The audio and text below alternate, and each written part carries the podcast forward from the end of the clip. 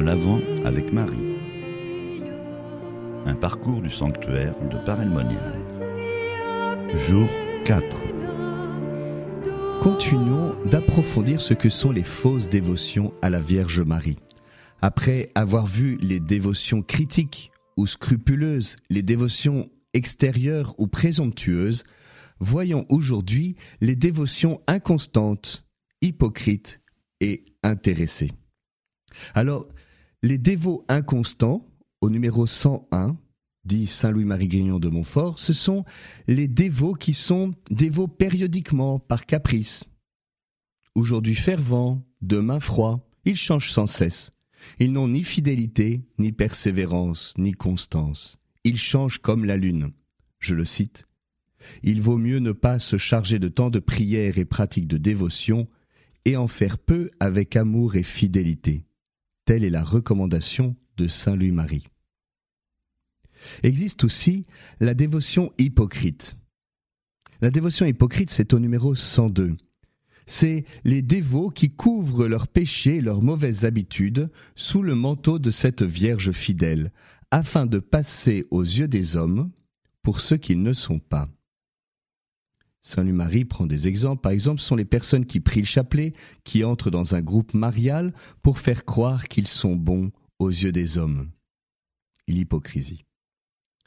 Et enfin, la dernière mauvaise manière de vivre une dévotion à la Vierge Marie, c'est d'être intéressé. Ce sont les dévots intéressés au numéro 103. Je le cite.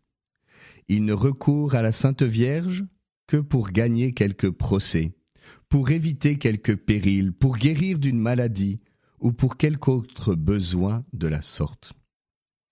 On est intéressé.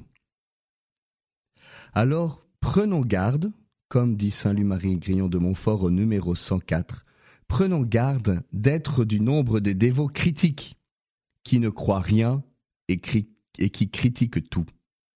Des dévots scrupuleux, qui craignent d'être trop dévots de la Sainte Vierge par respect à Jésus.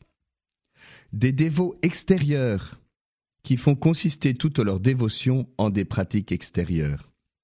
Des dévots présomptueux qui, sous prétexte de leur fausse dévotion à la Sainte Vierge, croupissent dans leurs péchés.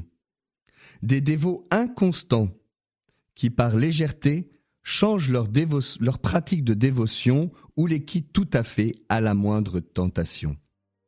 Des dévots hypocrites qui se mettent des confréries et portent les livrets de la Sainte Vierge afin de passer pour bons. Et enfin, des dévots intéressés qui n'ont recours à la Sainte Vierge que pour être délivrés des maux du corps ou obtenir des biens matériels. Maintenant, demain, nous verrons comment entrer dans une vraie dévotion à la Vierge Marie telle que la développe et la présente Saint Louis-Marie Grignon de Montfort dans le traité de la vraie dévotion à la Sainte Vierge.